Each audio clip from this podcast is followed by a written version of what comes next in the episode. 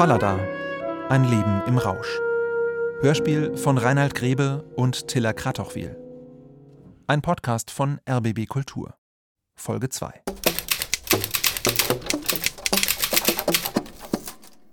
Kartoffeln und Krieg. Dr. Tecklenburg, Heil- und Pflegeanstalt Tannenfeld. Der Patient Dietzen ist auch zurzeit geistig krank und bedarf wegen seiner Selbstmordtendenzen der weiteren ärztlichen Behandlung in der Klinik. Aber auch sein körperliches Befinden würde die Inhaftierung zurzeit ausschließen. Ditzen ist ein 18-jähriger, grazil, fast kindlich gebauter Mensch von blasser Gesichtsfarbe in mäßigem Ernährungszustande, der bei einer Größe von 1,76 Meter bei der Aufnahme nur 108 Pfund wog. Ich halte Ditzen für einen im Denken sehr scharfsinnigen und im Reden schlagfertigen jungen Menschen, der sich äußerlich sehr in der Gewalt hatte, innerlich aber in der Bekämpfung seiner Triebe und Leidenschaften schwach war. Der vorliegenden Überreizung, die ans Pathologische grenzt, kann nur begegnet werden, wenn man den Jungen auf das Land, am besten in eine bäuerliche Wirtschaft gibt. Rittergut Posterstein, 19. August 1915. Lehrzeugnis. Herr Ditzen hatte Gelegenheit, sich in allen Zweigen der Landwirtschaft, im Getreide- und Samenbau, in der Viehzucht, Brandweinbrennerei und Buchführung gründlich auszubilden. Er hat nicht nur die Kasse und die Bücher ein Jahr allein geführt, sondern auch in Amtsvorsteher- und Schiedsmannsgeschäften zu meiner großen Zufriedenheit gearbeitet. Dass er sich genügende Kenntnisse in allen Bereichen erworben hat und selbstständig disponieren kann, hat er bewiesen als er meine intensive Wirtschaft während der Kriegszeit mehrere Wochen allein geleitet hat. Hermann, Rittergutsbesitzer und Rittmeister in Reserve, außer Dienst zurzeit im Felde. Ich war damals ziemlich weit von der Schriftstellerei ab. Ich dachte auch mit keinem Gedanken an so etwas wie Bücher. Und doch habe ich all diese Zeit gelernt, für das, was ich einmal werden wollte, ein Schriftsteller. Ich war nämlich fast immer mit Menschen zusammen. Ich stand hinter den endlosen Reihen der schwatzenden Frauen beim Rübenhacken, beim Kartoffelbuddeln, und ich hörte die Frauen und die Mädchen schwatzen, von morgens bis abends ging das. Ich wurde ein Spezialist für Kartoffelzüchtung.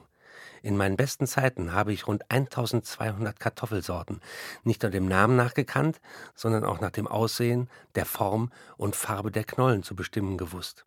Herr Rudolf Ditzen war vom 15. November bis zum 1. August als wissenschaftlicher Hilfsarbeiter bei der Kartoffelgesellschaft MBH tätig. Da Herr Ditzen auf landwirtschaftlichem Gebiete sehr gute praktische und theoretische Kenntnisse besitzt und außerdem ein gewandter und sehr gewissenhafter Arbeiter ist, war er der unterzeichnenden Geschäftsführung eine große Hilfe. Landwirtschaftskammer für die Provinz Pommern, Stettin, der Direktor. Ich hatte den ganzen Tag hinter Leuten zu stehen und sie zur Arbeit anzutreiben. Und nie leistete ich genug im Leuteantreiben. Dr. Tecklenburg Tannenfeld. Ihr Sohn Rudolf hat uns heute wieder verlassen. Die Entziehung war bis auf die letzten Spritzen durchgeführt, als er uns auf irgendeine Weise betrogen hat. Wir haben uns auch keine Mühe gegeben, es herauszubekommen, da wir ihn in seiner Wichtigtuerei nicht noch bestärken wollten. Sieglinde, gelbe Schale mit gelbem Fleisch lang-ovale Knolle, feinwürziger Geschmack. Umso erstaunter war ich, als er gestern plötzlich anfing zu protestieren und mit Anzeige beim Bezirksarzt drohte und eine so umfassende Überheblichkeit zeigte, dass er uns Bedingungen stellte. Ich sagte ihm, dass er jederzeit gehen könnte, wenn er mit unseren Ratschlägen nicht übereinstimmt. Gelbe Schale mit gelbem Fleisch, lange ovale Knolle, Grata. Aus seinem Verhalten sehe ich mit herzlichem Bedauern, neue Sorgen für sie emporsteigen, denn ich hatte nicht geglaubt, dass sein urteilsloser Größenwahn bereits solche Dimensionen angenommen hätte. Rosa Tannenzapfen, rosa Schale mit weißem Fleisch. Rudolf in eine geschlossene Anstalt gegen seinen Willen zu bringen, werden sie wohl keine Befugnis haben. Der Morphinismus allein berechtigt leider dazu so wenig wie die Trunksucht. Wenn ich ihn auch für die Entmündigung durchaus für reif halte, bezweifle ich doch, dass der Richter ohne weiteres davon zu überzeugen sein wird. Ackersee, Adretta, British Queen, Bamberger Hörnchen, grau-gelbe Schale mit hellgelbem Fleisch. Linda, ovale große Knolle, cremig, gute Lagerfähigkeit. Wir bedauern daher aufrichtig, dass Herr Ditzen aus Gesundheitsrücksichten gezwungen ist, seine Stellung zum 1. August 1918 aufzugeben und wünschen ihm für die Zukunft das Beste. Berlin Kartoffelbaugesellschaft MBH Dr. Bischoff. Mein Vater hatte durchaus ein sehr anspruchsvolles Leben, sagen wir es mal äh, so. Er, es hat ihn sehr mitgenommen. Er hat dadurch Erfahrungen gesammelt, die er dann in seinen Büchern verarbeiten konnte. Natürlich hatte er dann ein großes Talent auch dafür, dass, dass er das so verarbeiten konnte. Er hat im Unterschied zu mir äh, Situationen im Gedächtnis behalten können und die auf Anforderung eben wieder zurück holen können. Ich habe ein schlechtes Gedächtnis. Und ich bin andererseits aber auch froh, dass ich dieses Talent nicht habe, was er hatte. Ich kann nicht solche Texte schreiben und ich habe da die Fantasie nicht und ich habe auch nicht dieses Gedächtnis, das es mir ermöglicht, irgendeine beliebige Situation, die ich mal erlebt habe, zu einem beliebigen Zeitpunkt wieder plötzlich zur Verfügung zu haben. Und äh, das hat mir mein längeres Leben beschert denke ich, weil ich ein ganz normales Leben geführt habe und er seine, seine Kerze an zwei Enden angebrannt hat. Nicht? Und, und das war fast folgerichtig. Natürlich die Kriegszeit und die Nazis. Und wer da seine fünf Sinne zusammenhalten kann, der war ja entweder sehr stark oder, oder er war eben dafür. Nicht? Und sehr stark war er nicht. Und ich glaube, hätte auch nicht emigrieren können weil er in der Emigration bestimmt nicht hätte schreiben können. Glaube ich, bestimmt. Aber das ist, ja, das ist wie gesagt Glaube. Aber das unterscheidet uns, glaube ich, ganz, ganz wesentlich, dass ich dieses Talent nicht geerbt habe und dadurch äh, aber eben ein viel ruhigeres Leben geführt habe. Länger auch. Liebste Suse, in manchem bist du ganz anders, als ich erwartet habe. Aber ich bekomme eine immer größere Achtung vor deinem Menschtum. Und je näher ich dich kennenlerne, umso mehr wächst meine Bewunderung vor dir. Ich muss dir das einmal sagen, damit du immer sicherer wirst mir gegenüber. Du genügst meinen Ansprüchen. Ich bin so froh und so stolz darauf, Ute, dass ich in deinem Leben etwas bedeute, dass du mich brauchst. Und du gehörst in mein Leben ja ebenso selbstverständlich hinein, dass mir die Zeit, wo du noch gar nicht für mich da warst, ganz unwirklich und fern erscheint, trotzdem es erst so kurze Zeit her ist. Berlin, 2. Februar 1931. Liebste Suse, während ich dir dies schreibe, will ich doch deine Aufmerksamkeit auf das Brieffall lenken, das anliegt und Wolfgang unterschrieben ist. Du wirst kaum wissen, wer das ist, also Wolfgang Parsenow brachte mir das Morphiumspritzen bei. Er ist also gewissermaßen der Vater alles Übels. Und nun sage du, was meinst du? Soll ich mich ruhig telefonisch mal melden und hören, was er zu erzählen hat? Gib deinen Rat, Kamerad. Ja, Jungchen, Wolfgang Parsenow, wenn ich auch glaube und weiß, dass er jetzt, wo wir so glücklich miteinander sind, keine Gefahr mehr für dich bedeutet, Junge, ruhiger wäre ich doch und lieber wär's mir, wenn du nicht wieder näher mit ihm zusammenkommst.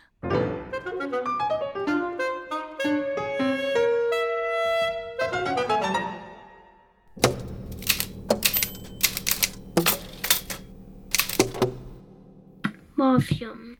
Wolfgang Parsenow. An einem solchen Abend.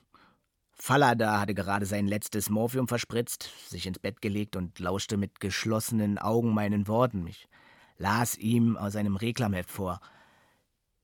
Richtete er sich plötzlich auf, riss eine Pistole unter dem Kopfkissen hervor, richtete diese auf mich und schrie, er würde mich erschießen, wenn ich ihm nicht verspräche, noch an demselben Abend nach Berlin zu fahren und ihm Morphium zu holen. Aber als ich an jenem Morgen erwachte, da ich dem Nichts gegenüberstand, wusste ich, ich musste Morphium bekommen, um jeden Preis. Mein ganzer Körper war von einer peinlichen Unruhe erfüllt, meine Hände zitterten, ein toller Durst, der nicht nur in der Mundhöhle, sondern in jeder einzelnen Zelle meines Körpers lokalisiert schien. Ich nahm den Hörer ab und rief Wolf an. Ich ließ ihm keine Zeit. Mit ersterbender Stimme hauchte ich Hast du Benzin? Komme sofort. ich vergehe, und legte mich aufatmend in die Kissen zurück. Eine tiefe feierliche Erlösung, Vorgefühl des kommenden Genusses, machte den gequälten Körper sanft. Wolf würde mit dem Auto kommen. Ich würde die Spritze einstechen. Ich fühlte das Eindringen der Kanüle. Und nun ist das ganze Leben schön. Ich hielt die Sache erst für einen Scherz. Aber sehr bald musste ich einsehen, dass es Fallada mit seiner Drohung bitter ernst war. Mit der entsicherten Pistole fuchtelte er mir vor dem Gesicht herum und beschimpfte mich, als ich ihm sagte, dass ich unmöglich noch in der gleichen Nacht nach Berlin könne. Das Telefon schrillte. Wolf meldete sich und Warum hängst du gleich ab? Ich kann dir kein Benzin bringen, habe selbst nicht mehr, muss heute auf die Jagd gehen. Eine Spritze, eine einzige Spritze, ich sterbe sonst, Wolf. Wenn ich doch nichts habe. Du hast, ich weiß bestimmt, du hast. Aber mein Ehrenwort. Ich höre ja an deiner Stimme, dass du eben noch gespritzt hast. Du bist ganz satt. Heute Nacht um eins das letzte Mal. Und ich schon seit elf nicht mehr. Wolf, komme rasch. In einem günstigen Moment gelang es mir, Fallada die Pistole zu entwinden. Dabei ging ein Schuss in die Zimmerdecke. Ich stürzte aus dem Zimmer, schloss Fallada ein und legte den Fensterladen vor. Nach circa zwei Stunden ging ich wieder zu ihm.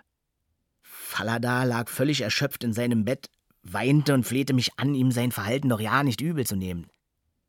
Dummerweise gab ich Falada am nächsten Morgen die Pistole wieder. Ich fuhr nach Berlin. Als ich am anderen Tag mit dem Stoff zurückkomme, ist das nächste Desaster schon geschehen. Nachts haben kichernde Landarbeiterinnen im Vorbeigehen an die Fensterläden von Falladas Zimmer geklopft. Der von Entzugserscheinungen gepeinigte hatte auf die entsetzt davonstiebenden Mädchen geschossen. Es hat damals mit dem Chef viel Ärger gegeben. Wir gehen auf ein Postamt und schreiben ein Dutzend Rezepte aus. Wir begutachten unsere Schrift und drei Rezepte, die nicht ärztlich krakelig genug aussehen, werden vernichtet. Dann einigen wir uns auf ein Viertel, in dem wir jagen wollen. Wir nehmen ein Auto. Ein paar Schritte vor der nächsten Apotheke lässt Wolf den Wagen halten und hinkt, krank und elend, los. Ich lehne mich zurück. Wolf hat Lösungen aufgeschrieben. Er wird eine Viertelstunde warten müssen. In einer Viertelstunde habe ich Benzin. Sachlicher Bericht über das Glück, ein Morphinist zu sein. Ja, so. Das Leben ist schön. Es ist so sanft. Ein glücklicher Strom wallt durch meine Glieder dahin. In seinen Strömen bewegen sich alle kleinen Nerven, zart und sacht, wie Wasserpflanzen in einem klaren See. Ich habe Rosenblätter gesehen. Wieder weiß ich, wie schön ein einziger Baum in einem Hinterhof ist. Meine einzige Geliebte ist jetzt das Morphium. Sie quält mich unermesslich, aber sie belohnt mich auch über jedes Begreifen hinaus. Diese Geliebte ist wahrhaft in mir. Sie füllt mein Hirn mit einem hellen, klaren Lichte. In seinem Schein erkenne ich, dass alles eitel ist und dass ich nur lebe, diese Verzückung zu genießen.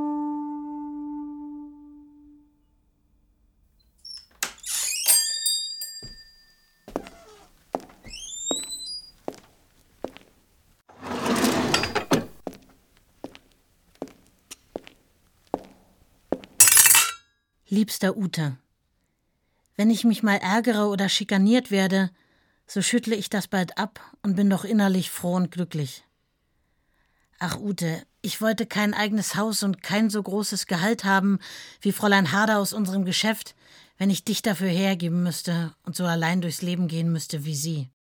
17.02.1929 Suse, ich habe gestern wirklich nach der Sitzung der Karnevalsgesellschaft das netteste Mädchen vom ganzen Saal gehabt aber meine Gefühle ihr gegenüber waren alles andere als männlich, sondern so mehr väterlich. Natürlich hat sie auch ein paar Küsse abgekriegt, aber das waren so dalbrige Kinderküsse, die du ja auch kennst. Ich habe schon Glück mit den kleinen Mädchen, seit mir nämlich nichts mehr daran liegt, Glück mit ihnen zu haben. Früher ist das auch ein bisschen anders gewesen. Feige Geschichten, heimliche Geschichten. Nein, Suse, das wollen wir lieber nicht anfangen. Lieber, lieber Ute, ich muss es dir endlich einmal sagen, ich halte es nicht mehr aus. Ich habe schon so oft dazu angesetzt, es dir zu sagen, und dann war ich feige, Ute. So feige. Und meine unglückselige Neigung, im entscheidenden Moment nicht sprechen zu können, ließ mich dann nicht dazu kommen. Aber dein Wort, feige, heimliche Geschichten wollen wir nicht erst anfangen, hat mir's klar gemacht, dass ich dir's sagen muss. Vielleicht wirst du mir öfter im Leben etwas zu verzeihen haben. Das ist eben das Schwere, was dir auferlegt ist. Aber ich will immer wahr zu sein versuchen. Soweit ich mich selbst kenne, will ich, dass auch du mich kennst. Und ich erwarte dasselbe natürlich von dir. Ute, lieber Ute, ich habe dich belogen, wie ich dir sagte, dass ich noch vollkommen unberührt wäre. Und doch nicht, Ute. Im Moment, wie ich das sagte, da habe ich nicht gelogen. Da habe ich das wirklich selbst geglaubt, weil du der Erste warst, dem ich mich freiwillig und ganz gab. Nicht die Tatsache, dass mich vor dir ein Mann mal besessen hat, ist entscheidend und wird dir wehtun, sondern dass ich dich deswegen belogen habe, dich im falschen Glauben über mich ließ, das wird dir wehtun. Hab deine Suse trotzdem noch lieb. Ute, sie kann ohne deine Liebe ja nicht mehr sein. Mein süßes Mädchen, den wirklichen Rudolf Ditzen kennst du noch nicht. Ich will dir auch ein Geständnis machen. So viel ich auch erlebt habe, ich habe mich nie gern lieben lassen. Die Gefühle der anderen waren mir lästig. Ich habe mich einmal in der Liebe wirklich hingegeben, mich ganz so gegeben, wie ich wirklich war, und bin dabei böse verletzt worden.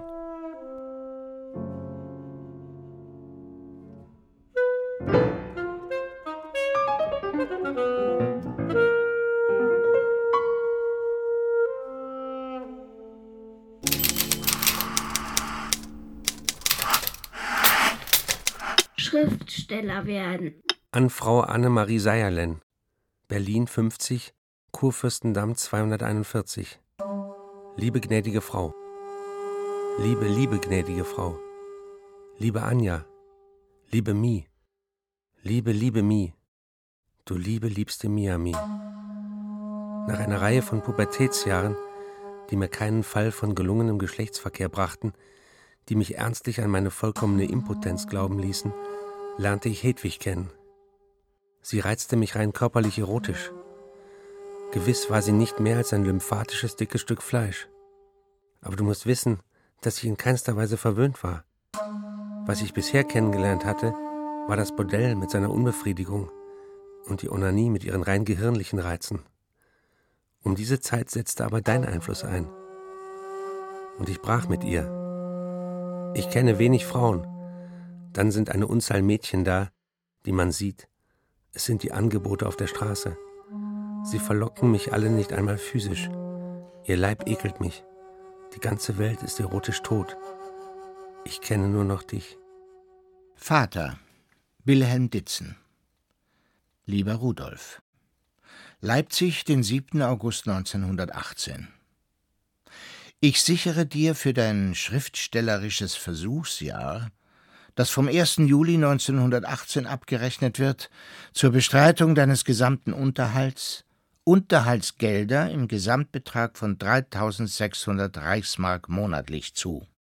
Tante Ada.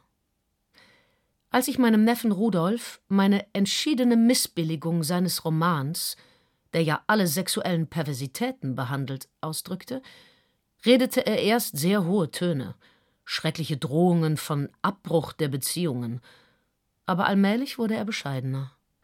Und ich glaube auch, das Ungeheuer ruht jetzt. Liebe liebste Mie, und aus diesen beiden Tagen, die so unbegreiflich schön waren wie nie etwas in meinem Leben, ist mir eines in Erinnerung geblieben. Du nahmst mich in deinen Arm und sagtest du, du bist mein. Mie, da hast du mir das gesagt, was noch nie ein Mensch zu mir gesagt hat und nie ein Mensch von mir gewollt hat, einem anderen gehören sollen. Und nun bin ich dein, und du musst mich nehmen, wie ich bin. Dumm und klug, zweifelnd schlecht, immer wieder bedrückt, immer wieder mutlos, grantig und wie ein Junge. Ich bin dein Du. Diese Zusicherung ist eine einmalige. Sie wird nicht wiederholt. Dieser Versuch gilt nur dann als erfolgreich, wenn du dir bis zum 1. Juli 1919 gesicherte Aussicht schaffst, von dieser Zeit an durch Schriftstellerei im Wesentlichen selbst deinen Unterhalt zu erwerben.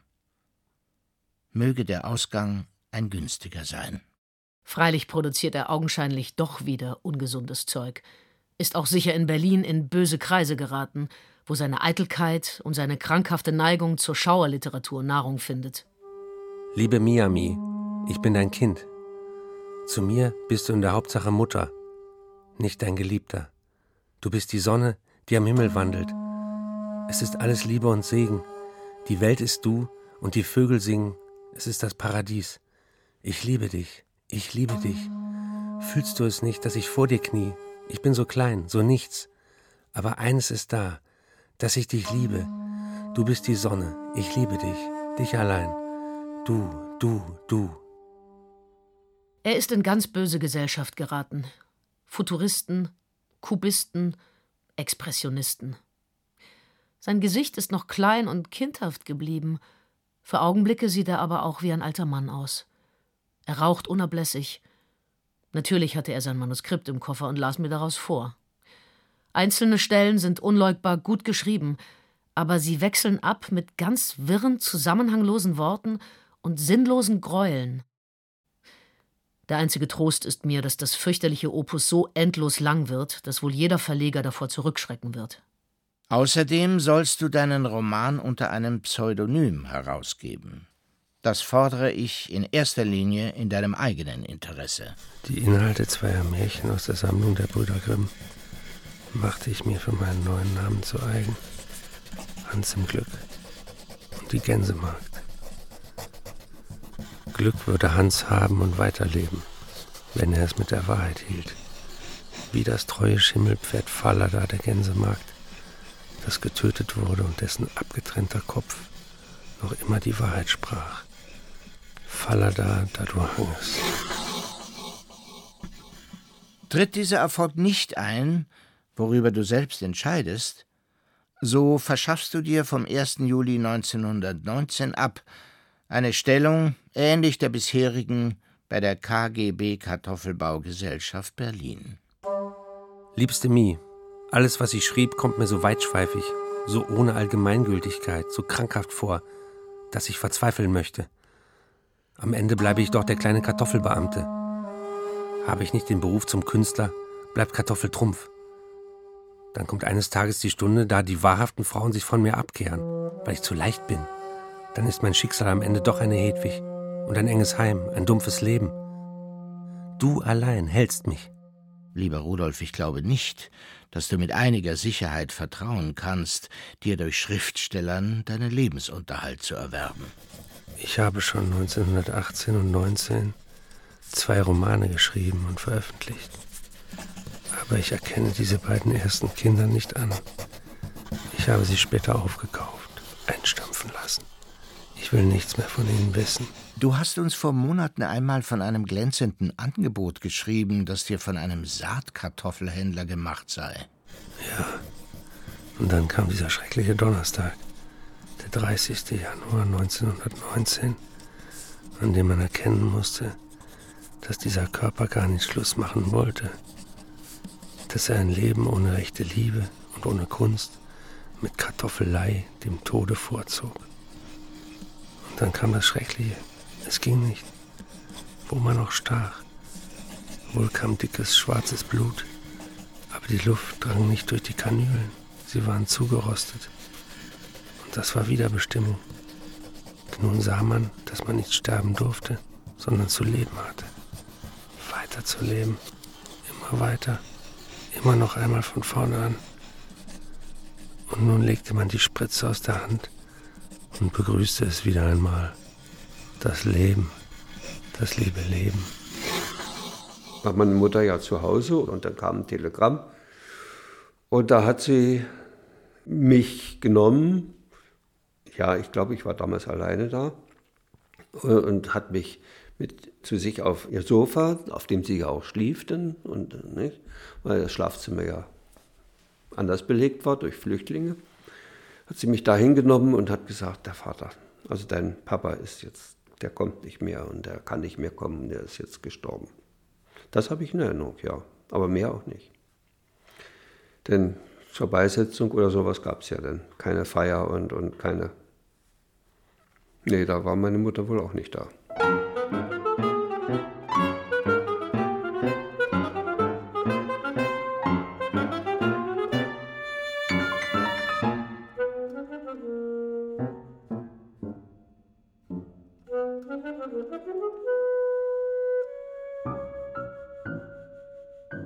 16.02.1929 Liebster Ute, die langen, bösen, schweren Jahre, die hinter dir liegen, und die Jahre, die ich gewartet habe auf das Glück, sie sind nicht vergeblich gewesen, und wir wollen sie nicht vergessen, denn sie haben uns ja erst fähig gemacht, unser Glück so schön und groß zu empfinden. Ja, ja, mein Ute, dein bin ich und dein bleib ich, und ich halte dich und lasse dich nie wieder. Liebste, ich verstehe nicht, dass ich das habe ertragen können, dass ich diesen Weg ganz durch Nacht und dunkle Schatten habe gehen können. Aber in meinem Innern muss die Hoffnung wach gewesen sein auf dich. Wie hätte ich sonst diese Jahre ertragen? Und nun bist du wirklich gekommen. Du weißt, dass ich bis zur letzten Stunde mir nie solch Glück erhofft habe. Es ist über mich gekommen wie aus Traum und ist immer noch wie Traum.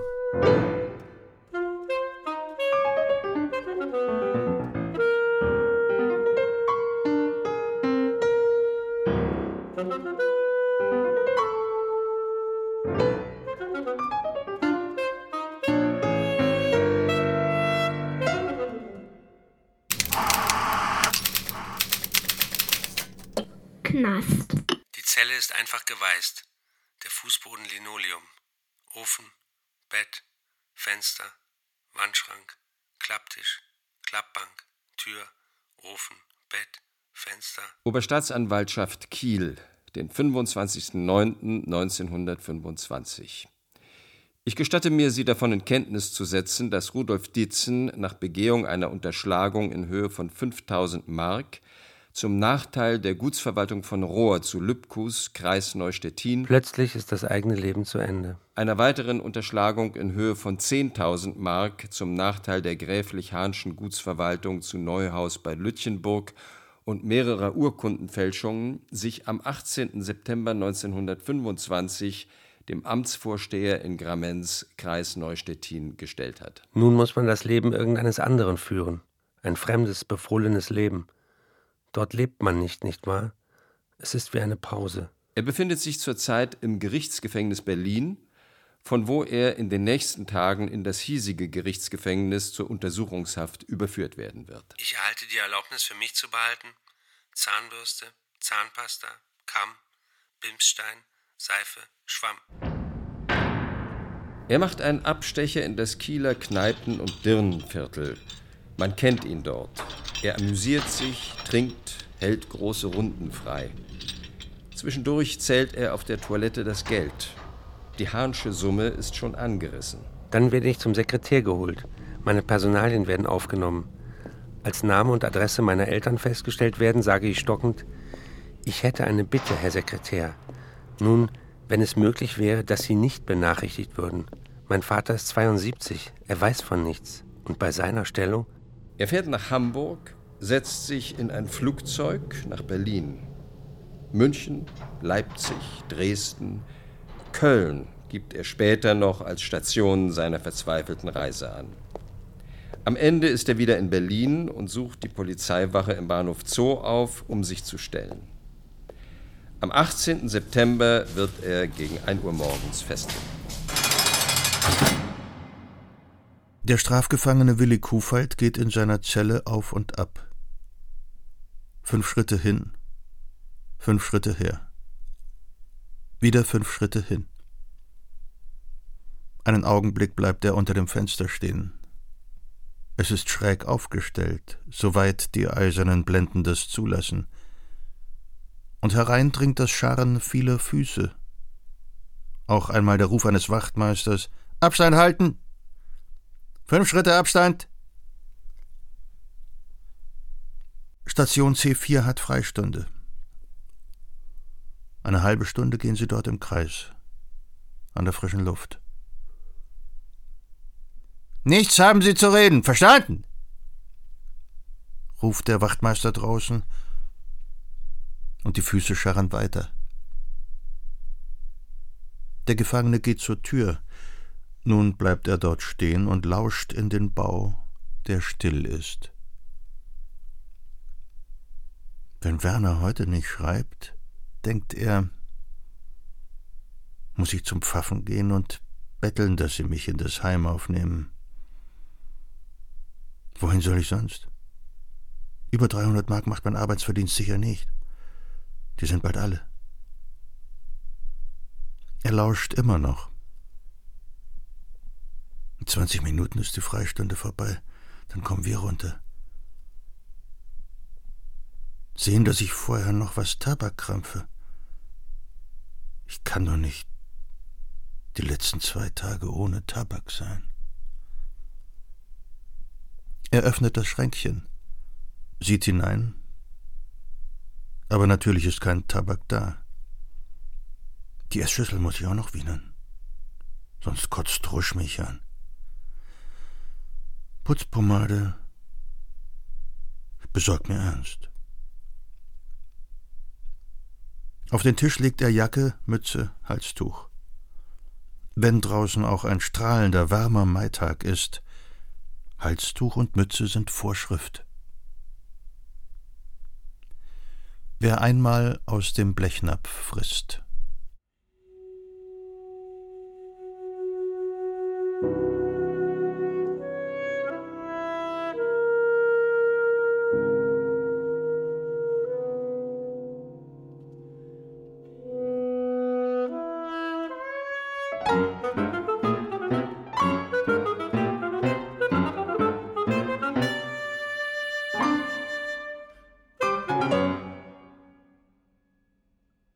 Fallada, ein Leben im Rausch.